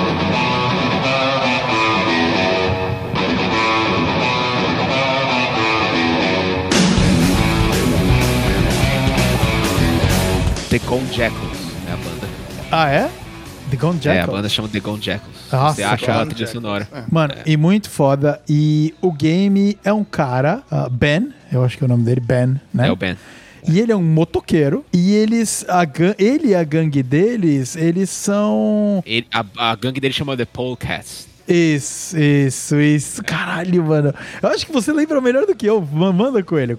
Você lembra mais? Você lembra, você lembra do plot? É, eu lembro. Eles tinham uma gangue, né? Os The Polecats. Isso. Que era uma gangue de bikers e, e tinha o Rip Burger. Rip Burger, ele era o dono da, da, da maior produtora de de motos do, do, do, país. É uma meio que uma, uma sátira aí, talvez a, a Harley, Harley, né? É, talvez. É. E só que é num futuro, né? É, um, é meio que num futuro, é num futuro que já tinha carros que flutuavam no Isso. Ele, eram carros que flutuavam num, numa trilha de imã, né? Isso. É como se fosse magnético. um futuro não muito. O futuro imaginado. Não muito distante. Não muito distante. É. Sei lá, 10 anos. Era tipo isso. isso. Como eles imaginavam é, ele, que 10 anos. Ele não explora o cenário em si do futuro, né? Mas você tem esses, esses carros que voam, esses, esses negocinhos. Assim. E sei lá, você tem uns é. bikers que são um pouco mais cibernéticos, assim, que, que eles usam aquelas lentes, tem. assim, sabe? Tem. Tem. E, e, e, o plot do negócio é o seguinte: Malcolm Corley, na verdade, é o dono da Corley Motors. Isso, que é o, é o, velhinho, né? O é o velhinho. É, o Rip é, Burger é o... é o cara que trabalha para ele e quer matar ele para ficar dono, né? Da, ou para comandar a Corley Motors. E aí ele. Mas isso aí é spoiler contrata... né, do jogo, né? Que isso a gente descobre mais pra frente. não, não, no começo ele já, já fala. no começo ele, ele já sabe? Eu não lembro. no começo é, você já sabe que ele quer. Ele, ele, ele contrata a gangue lá do, do Ben. Hum, dos, dos, verdade, dos verdade. Os Cats, Pra colocar eles e fazer uma emboscada, né? E, tipo, colocar a culpa. E matar o velho e colocar que a culpa foi do, dos motoqueiros. É, isso. E isso é verdade, essa, é esse, é, esse é o início da, da história, cara. É. E aí é o Ben tentando provar que os Polecats são inocentes. Isso. Então ele passa por uma série de causos e situações tentando Tentam prov... matar ele na moto, né? Exato. Não, só um parênteses, logo no começo, né, que você tá, o cara te eles pegam os Polecats para matar o velho e, e, eles prendem você que é o líder, né? É. Logo no comecinho você fica preso lá na lata de lixo e tudo mais. Isso. Cara, eu acho que eu levei uns três dias pra sair daquela lata de lixo. É. Juro, você não sabia o que fazer. Eu falei, cara, o que que faz pra sair cara, Ele fica dando soco. É, eu falei, cara, o que que eu fazer pra sair daqui? eu levei uns três dias pra sair daquela Eu lembro claramente, cara, algumas partes que eu tive muita dificuldade aquela que você tinha que colocar um pedaço de bife dentro de um carro uh. pro cachorro entrar dentro e daí você levantar o carro com o cachorro dentro com aquele ferro velho, né? De ferro velho. Aquele cachorro é. desgraçado. E na mesma Isso fase. Eu demorei muito, cara. E na mesma fase ainda tá tempo. Pouco depois tem um campo minado que você tem que colocar uns patinhos para uns coelhinhos uns coelhinho, uns coelhinhos, uns coelhinhos que saem andando assim. E explodirem as minas, as minas, e limpar cara. o caminho para você, as, as, as, soluções desses quebra-cabeças são, são muito impossíveis. Você tem que ir testando. Que acho que mesmo falando inglês você não faz, cara. Você trava. Você tem, mas você tem assim, que ir assim, testando. Mas aí, olha só, cara. Por que, que a gente aprendeu a falar a porra da língua, cara? Porque o game desafiava a gente tanto, velho. E desafiava a gente num nível que a gente não tava nem perto de pronto para enfrentar. Mas mesmo assim a gente queria fazer o bagulho e a gente tinha tempo é? disponível para ficar tentando, tentando, tentando, tentando, tentando. Nossa, passei noites em claro jogando Day of the Tentacle. Nossa. Agora caindo naquele ponto que a gente já bateu, né, na tecla, os velho pai aqui falando que que a gente aprendeu inglês jogando esses games é porque o, o game era muito desafiador. Ele não estava explícito o que você tinha que fazer. Ele falava. Tava escrito o que você tinha que fazer. É. E aí é. você começa a perceber que fala, mano, se eu não entender o que esse cara tá falando, eu não vou conseguir jogar essa porra. E eu é. gosto de jogar isso aqui, sabe, cara? Não é só a, a, a habilidade física, né, de você sei lá, de um jogo Ser rápido. Luta, ou de um jogo de carro. É a habilidade de você entender o que é, o jogo tá querendo é. te passar mesmo. E aí você começa é. a desenvolver lógica, e aí você começa a desenvolver, mano, eu acho assim, cara, de verdade, cara, o poder educacional que game tem, mesmo quando o game não é educacional, tá ligado? Tipo, você tem com contato certeza, com muita coisa, com mano. Você tem contato com muita coisa. E pra gente moldou essas três moleque aqui, cara. É muito incrível, é, né? É. Não, e, é engraçado uma coisa que a gente puxou no começo, né? Que falando dos veiaco paia que você falou que eles, ah, não, isso aí é coisa de, de criança, que não sei o que, vocês não vão jogar quando vocês ficarem mais velhos. E eu jogo videogame até hoje, aliás, em, em, continuo né, jogando e sempre jogos novos e tudo é. mais, e jogos velhos também, é. porque faz parte da gente, né, cara? É, o, o jogo, ele realmente desenvolveu né, essa parte de lógica de tudo mais, e, e foi a nossa infância, né, cara? Todo mundo é, é, tem saudosismo da infância, e o nosso saudosismo é de realmente jogar videogame, fazer várias coisas, a gente jogava futebol, a gente fazia de tudo também. Mas a gente jogava videogame. Então, essas previsões de que ia parar de jogar videogame quando ficasse mais velho passaram longe. e logo veio o, o 64, né? O 64 veio o quê? No final dos anos 90? O Nintendo 64? É, não, ele veio até um pouco antes. Aqui no Brasil demorou um pouco porque era caro também. Mas Nossa, o e o 64 quantos, foi caro. 96, 96 já tinha 64. Ele foi é. lançado em, em setembro de, de 96. Mas o 64 revolucionou pra caceta Sim. também. Porque Muito o 64, é, ele trouxe não, o 3D valendo, né? O game... Star Fox, né, cara? É, que não, foi um jogo que realmente... Que vinha junto com o console, o Super, o, o Super Mario, Mario. O Super Mario 64. Nossa, cara, era muito é... legal. Aquele cara, aquele jogo é unânime. Ninguém que jogou aquele jogo. Revolucionário, revolucionário. É, aquele jogo incrível. Beleza, é o início do 3D. Você olha hoje, ele envelheceu pior do que alguns games de pixel que a gente estava falando. Sem dúvida. E é muito interessante isso, porque aqueles games de pixel, eles estavam no ápice de onde a tecnologia de pixel 2D levava não tinha mais para onde ir. E aí transitou pros videogames 3D, que estão no começo do 3D. Então o Tomb Raider, a, a Lara Croft é horrível. Se você Nossa olha ela hoje. Ela é horrível. É, né? É. Na época foi revolucionário, mas o game envelhece muito mal, porque o começo. muito ruim. É, e é o, o engatinhando do 3D, que é, a gente vê onde tá agora. Né? do 3D, né? É. Mas, mas ó, o Doom que a gente falou no começo do 3D, lá em 92, 93, eu não acho que envelheceu tão mal assim. Tanto que a gente tem vários remakes, e, por exemplo, a gente tem os Dooms originais para PlayStation 4, para PlayStation 3, e a gente tem os Dooms originais para Switch. É. E, cara, é divertidíssimo jogar, é. dá para jogar de boa. Eu, eu, não, eu acho que Doom conseguiu. Mas sobreviver. a proposta do Doom é te ambientar menos do que o, o Tomb Raider, por exemplo. Com certeza, com certeza. Tomb Raider eu lembro assim também, quando vinha aquele dinossauro, quando vinha os negócios. Mano, eu, le eu lembro. É, os cachorros. Era pra perfeito. mim, eu vejo o cachorro, o cachorro. Perfeito, é. perfeito. Só que a gente Perfeito, vai ver hoje é uma bosta, né? É, melhor nem ver. É, é, guarda então, na memória. É, é, aqueles que você guarda. Esse não passa no teste. Esses não passam não passa, no teste. Não passa. E, é. e, essa transição pro 64, como a Nintendo ela tem muita pegada cartoon, é um pouco mais fácil, né? O, o Mario Kart 64, você vai jogar hoje, você joga tranquilamente. Joga tranquilamente Com Mario certeza. Kart 69. O 69 ao 64. É esse, é, esse é um ato fálico. É, um ato fálico. Sexta-noite. É mas, mas foi muito incrível. Eu, eu tive o 64, só que era caro, mano. As fitas, eu lembro, elas era estavam caro, era lá caro. no Stand Center, que elas não eram é, falseta, mas era importada no, no esquema deles lá. Eu lembro que era 100 reais cada fita, cara. Nossa. Naquela época era reais muito era um fígado dinheiro. naquela época. Então, mano, a gente não tinha muita grana e a minha mãe, mano, ainda se, mega se esforçava para eu poder ter um outro jogo. Mas eu tinha, eu tive seis, sete jogos de 64 só. Só que os que eu tive, cara, como você não tinha tanta, né, variedade, você joga até o jogo, é, até é, o cartucho isso, isso queimar, eu... cara. Eu concordo, cara. Antigamente a gente pegava o mesmo jogo e jogava, jogava, jogava, porque era o que a gente tinha. Era né? o que a gente tinha, era o que a gente tinha. É. Então, esse lance de que você pega, joga 3, 4 horas e larga o jogo não existia. Você pagou sem pila, você casou com o jogo, cara. Sabe? Você casou com o game. E aí eu me reencontrei. Acho que provavelmente um dos jogos mais épicos da história. Até eu acho que hoje, é um dos melhores jogos da história, com certeza. Até Sim. hoje, que é o Zelda Ocarina of the Ocarina Time. of Time.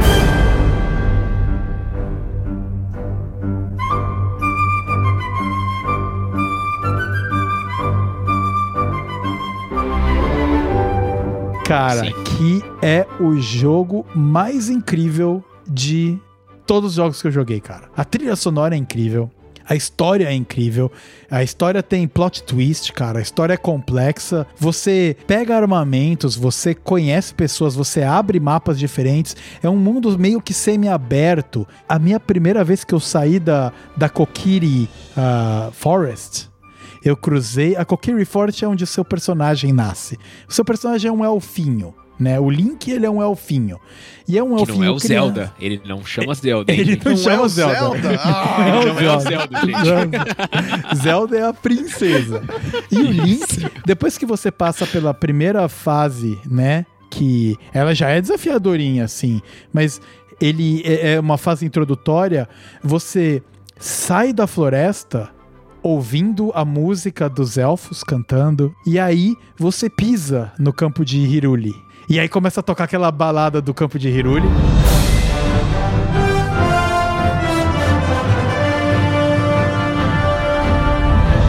Com aquela, aquela música bem de, mano, cavaleiro. E aí você, você vira e fala: Como assim? Agora eu posso fazer o que eu quiser? Tipo, nossa. E à noite, anoitece, o castelo fecha e nascem esqueletos é. do lado de fora. Meu, que jogo maravilhoso.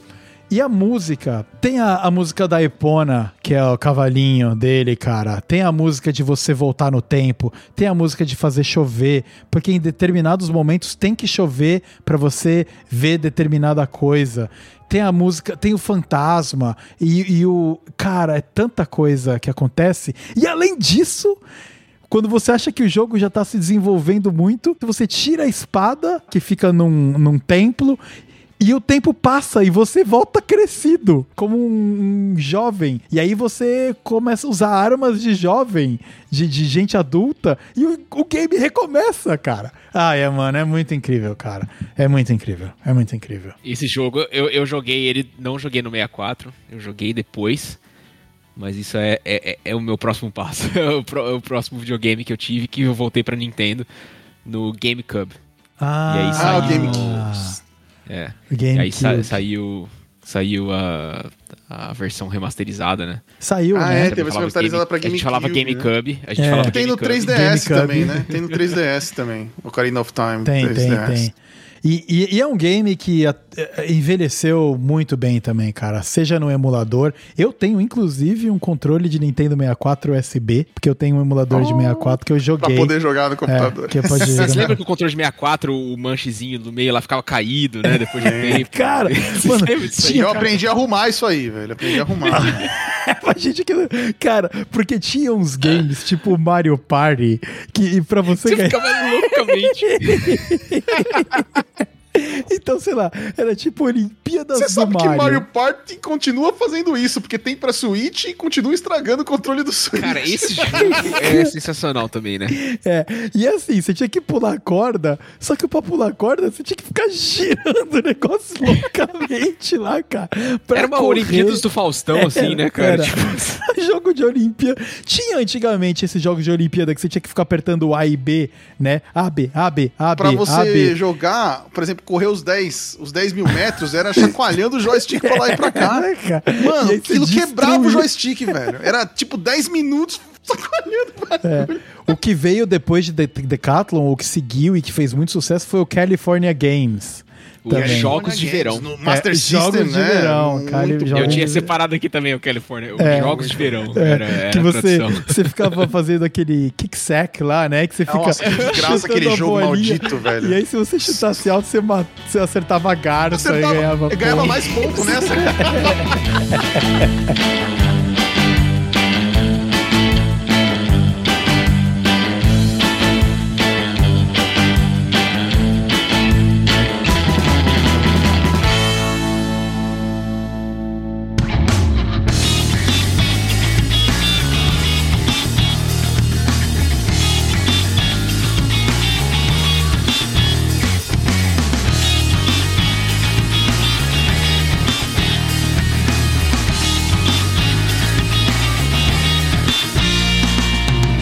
nesse momento, então, a gente tava bastante com coisa em PC, foda, rolando também. O 64 forte, mas começou a ficar bem caro, bem caro de verdade. O 64 ele era um videogame caro e os PCs começou a ficar caro, porque começou a lançar muito game maneiro. Por exemplo, eu, eu, a gente não vai ter tempo aqui de falar, mas os StarCrafts e Warcrafts, quando a Blizzard, né, ela entrou foda, eu acho que a gente tem que fazer um episódio só Blizzard um dia só para falar da Blizzard, porque até hoje ela tá, inclusive, lançou a mês passado o remake do Diablo 2, cara. Que é o jogo que eu mais joguei ever, talvez também. Então, mas daí a Nintendo veio com o GameCube Isso. e os gráficos estavam evoluindo tão rápido que um ano depois o seu computador já não rodava nada. Então, cara, era muito foda você acompanhar os games no, no PC. Que era uma vantagem de você ter console, né? Porque quando você era, queria jogar um é. jogo, você não tinha que ficar preocupado. Ah, será que o meu computador roda ou não? Você comprava o game, né?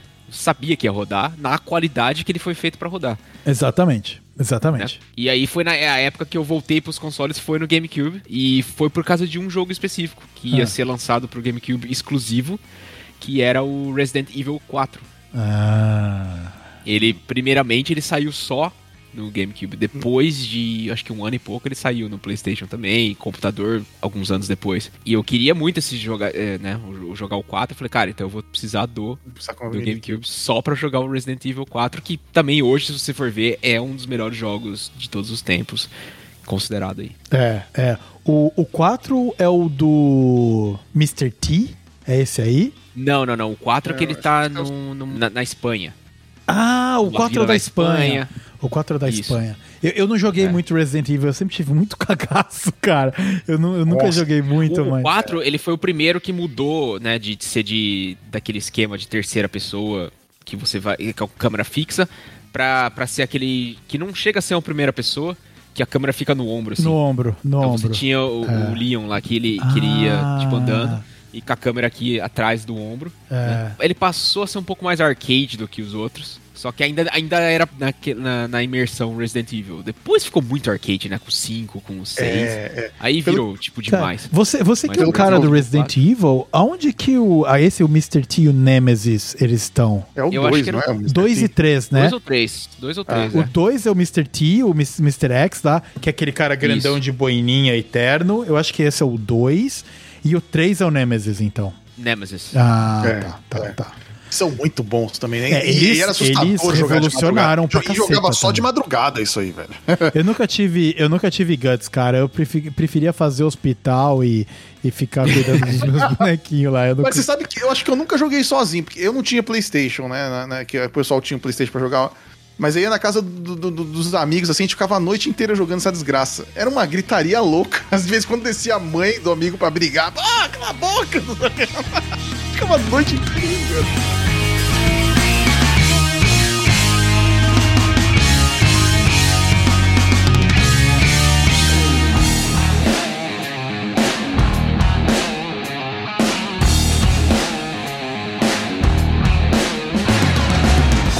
Eu não tive o GameCube, cara. Eu acho que você pode, você pode aí. Eu joguei GameCube na casa de um amigo meu que ele tinha um game dos Simpsons de carro. Nossa. Mas uhum. era isso, cara. Que você dirigia, então, o Homer tinha um carro, mas eu não lembro muito dos grandes games. Você não lembra, sabe por quê? Porque já é a época que a Nintendo quis começar a ir para um lado mais alternativo. Né? Ah. Que, que você tinha a PlayStation 2 lançando os grandes títulos e o GameCube querendo fazer um negócio diferente. Aí ele é, tinha o Mario Tênis. Né, ah, o Mario Tênis. O, o, Mario Kart do GameCube é muito legal. Legal ah. pra caramba. Só que a Nintendo, ela não, queria, ela não ia sobreviver só lançando essas coisinhas da franquia dela. Então ela, ela, começou a chamar alguns exclusivos. O Resident Evil 4 foi um dos exclusivos. Caramba! E um outro exclusivo foi um dos Metal Gear Solid, que eles fizeram um remake, acho que hum, do primeiro sim. Metal Gear, que lançou só pro Cube. Né? Então é, foi é Konami, quando... né? O Resident Evil. Isso, né? da Konami. Konami. É.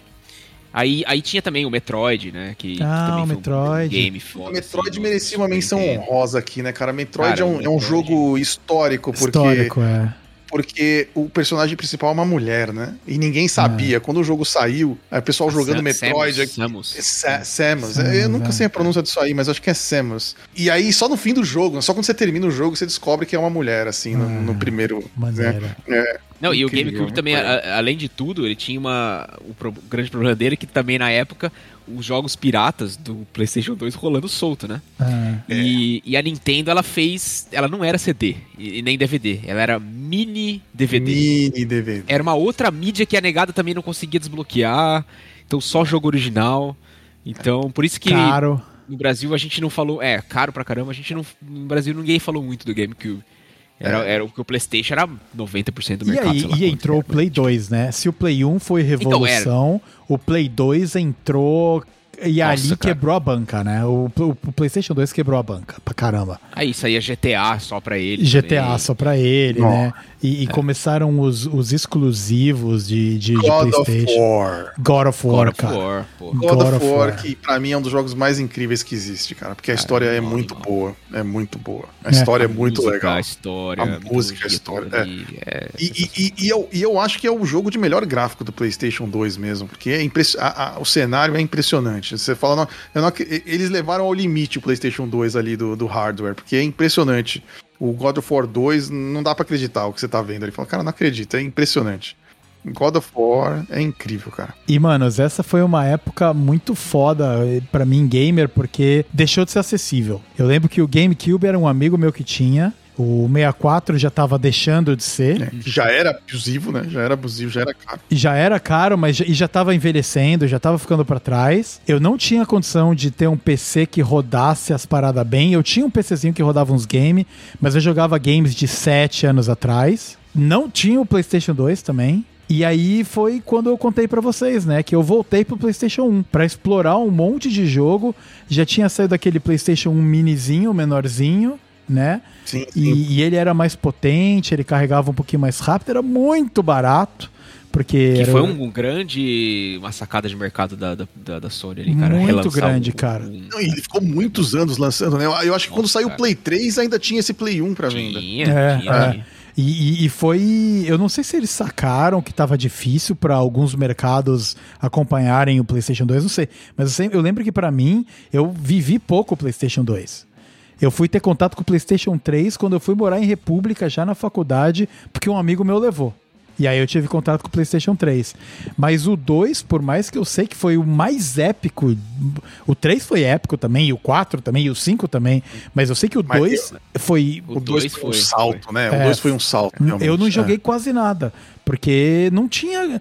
Não tava no poder aquisitivo, cara. É. Mas, por outro lado, eu vivi o PlayStation 1 com, mano, com, com tudo que tinha disponível ali, né? Nessas paradas que, que você volta uma geração e você joga tudo disponível, tudo, né? É.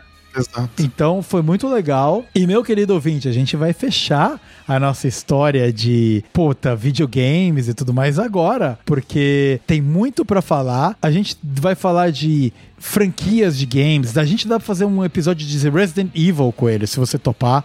A gente se prepara pra fazer um episódio de Resident Evil. A gente com pode certeza, fazer um episódio cara. sobre a Blizzard. A gente pode fazer um episódio sobre Adventure Games. Só os Adventure Games. Tem até hoje, cara. Uncharted é o filho. O do, Uncharted do, é incrível. É um filho é. incrível dos é. Adventure Games, cara. É, sabe? exato. Os quebra-cabeças, os... tudo. Não são tão complexos quando na época puzzles, que a gente falava inglês, mas são muito legais. Puzzles, exato. é, exato. Então, puta, cara, foi, foi muito foda. Mas. Pokémon! Pokémon. A gente vamos, vamos fazer, Ricardo, valendaço um de, um de Pokémon. Com certeza. E puta, com mas. Com certeza, cara. Essa história que a gente passou aqui agora, ela marcou a nossa vida, marcou quem a gente é e o que a gente aprendeu. Muito, muito, muito foda mesmo. E vocês têm mais. A gente ainda tem um pouquinho de tempo ainda.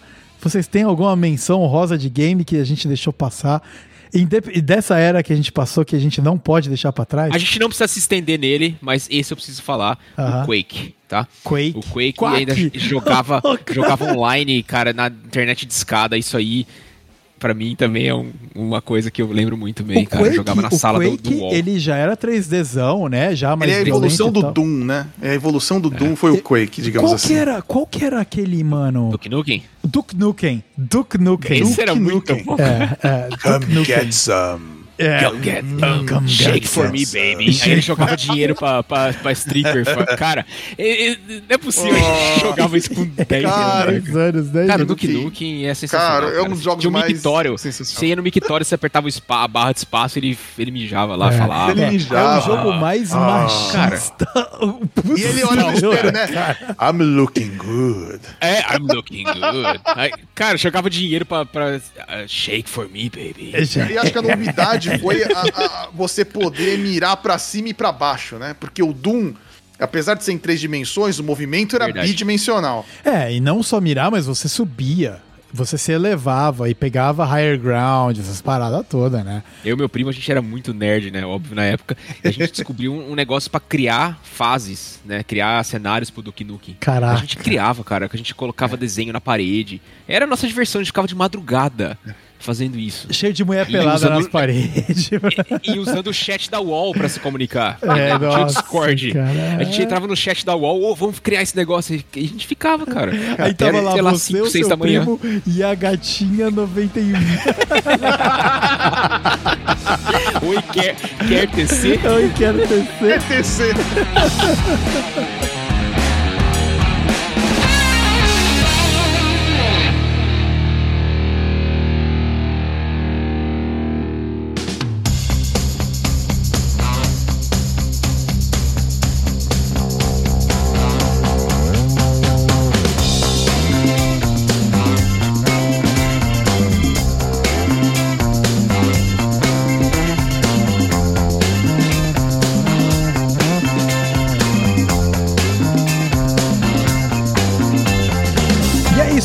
Isso aí, senhoras e senhores. Estamos fechando a 13 terceira edição do É Isso Aí. Puxa vida, falar de game. Ai, a gente, a gente vai, né, relembrando. E, cara, eu gosto muito. Eu gosto muito, acho muito legal mesmo. E a gente lembrou desde os antiguinhos lá, Psychofox, que eu vou. Eu, sério, eu tô falando sério. A gente vai terminar aqui. Provavelmente ainda é sexta-noite. A gente ainda vai provavelmente fazer uma resenhinha, trocar uma brejinha aqui. Mas depois vai jogar Psychofox, cara. Não, não vou resistir, cara. Não vou resistir. E, e, vários jogos que foram, puta, sensacionais. Não deu nem tempo da gente chegar mais a novas gerações, que também tem games sensacionais. A gente continua jogando. Então, se você ouvinte tá ouvindo, ah, esse bando de velho, nerd, paia, que só jogou jogo antigo, não é verdade. A gente continua jogando. Uh, vai ter espaço para episódios na frente pra gente falar quem sabe de onde a gente parou pra frente, né? Cara, The Last of Us, cara, sabe? Tanto game muito foda que veio e, e revolucionou uh, na, no tempos modernos. Mas muito obrigado, meus queridos amigos, queridos convidados. Vocês estão sempre aqui, são parte da espinha dorsal do É Isso Aí. Então eu abro para vocês se despedirem. Se é que vocês vão ter criatividade para se despedir com alguma coisa diferente do que já aconteceu em tantos episódios que vocês já participaram. Mas abro o desafio, Ricardo, dá tchau aí para quem nos para quem nos escuta. É isso aí, gente. Nem dá para acreditar, já estamos no 13 terceiro episódio. Eu espero que vocês estejam curtindo. Tá, tá, tá muito legal. Eu nem acredito que tá no 13 terceiro já. Parece que começou ontem e tá sendo excelente mesmo o caminho. E, cara, eu agradeço por vocês estarem ouvindo a gente. Espero que vocês curtam aí os jogos. E foi o que o Vitão falou. Tem muitos jogos mais para trazer. Os jogos das novas gerações aí são incríveis também. Vamos com certeza fazer mais um episódio e pelo menos mais um, mas eu acredito que não, vai não, sair uma série como. daí. Esse grupo gamer aqui vai, vai ter episódio é. de game. Pode ter episódio dedicado, cara. Cara, vamos falar sobre o The Last of Us, por exemplo, sabe? Com certeza. Mas é isso aí, galera. É, valeu por, por escutar a gente até aqui e vamos lá. Obrigado, Ricardo, mais uma vez por, por puta, tá sempre disponível para participar aí. É animal, é muito legal o papo. E Coelho, a sua vez agora, Capitão Coelho. Já nos levou pros ares, né? agora a gente já viajando nos games, né, cara? Desde a, dos, dos early, early 90s lá até agora, né, cara? Até um pouco antes dos, dos early 90s, né? Mas obrigado por ter participado, cara. Dá suas considerações finais no nosso episódio número então, 3. Muito, muito obrigado por convidar mais uma vez. Cara, esse assunto de game, acho que assim como foi no, no, no sobre o, os filmes também, o de hoje foi sensacional. E eu acho que eu tô, tô pensando que os, os, games marcaram mais minha vida, talvez, do que os filmes. Eu tô com Mas, essa impressão também. Né? Porque eu tô com essa impressão. Eu tô terminando o episódio de hoje com um, um sentindo um negocinho, assim, sabe? É, é, exato, exato. E, e eu queria, tipo, me despedir dizendo aí pro, pro ouvinte que se você é talvez de uma geração um pouco mais nova, né, do que a gente, e você tá aí freneticamente jogando esses jogos online, ter, querendo disputar com todo mundo, quem fica em primeiro, no, quem é o melhor no, no Valorant, no, no, CS, sei lá. Todos os jogos que tem o hoje em dia. Cara, Fortnite, você não né? vai se arrepender é, ou Fortnite, é. você não vai se arrepender se você procurar jogos da época de ouro aí, do, do PC, principalmente da LucasArts, que eu tenho no é. coração aqui. É. Experimente os jogos de, de Adventure, principalmente o Monkey Island. Vai Nossa, ser diversão fácil, que é, é, um, é, um tipo de game diferente do que tem hoje em dia, né? É, é outra pegada. Vai lá, você não vai se arrepender. Essa é a minha recomendação aí final e, e valeu para todo mundo que ficou até o fim aí, ouvir um pouco da nossa história. Muito bem, muito bem. E eu tô contigo também, Coelho. Os, os games me marcaram mais do que os filmes, cara. Veja a dificuldade, não dificuldade, mas a quantidade de jogos que a gente separou para falar frente à quantidade de filmes. É verdade. É verdade. Só aí já mostra, né, que, que realmente os games têm um impacto muito forte na nossa vida. Muito, muito forte. E como a gente não tá perdendo a tradição, a gente tá se estendendo a até no bloco de despedida do episódio. Então, antes da coisa começar a fugir completamente fora do controle aqui, eu preciso passar os últimos recados, meu querido ouvinte.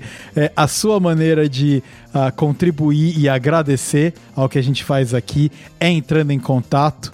Como eu já falei algumas vezes no podcast, a gente não tem a seção de comentários que o YouTube tem, ou toda essa maneira mais fácil de você interagir ali com um simples clique ou um like. O que você pode fazer é me seguir nas mídias sociais em arroba V underscore Starzinski ou no novo lindo profile do Instagram do, do É Isso Aí que eu criei, que é podcast underscore É Isso Aí. Os dois links vão estar aqui na descrição desse episódio. Ou, se você é uma pessoa um pouco mais shy, um cara um pouco mais tímido, como um verdadeiro gamer nerd que come cheetos e bebe Coca-Cola, você pode me mandar um e-mail, porque daí ninguém vai ficar sabendo, só eu, é, por contato.eisoaí.gmail.com. Como, como você já sabe, você pode nos ouvir em todas as plataformas de áudio: é, Spotify, Amazon Music, Deezer, Apple Podcasts. A gente tá, tá espalhado por aí. Tem o site do É Isso Aí que você pode entrar também. Então, se você gosta, passa para um amigo, passa para frente, compartilha e o mais importante do que isso, entre em contato. Quem sabe você acaba não fazendo parte desse universo maluco. A porta tá aberta, o convite está feito. Muito obrigado por ter ficado com a gente até agora. Um grande abraço e tchau, tchau. Porra, vamos jogar Psychofox, caralho!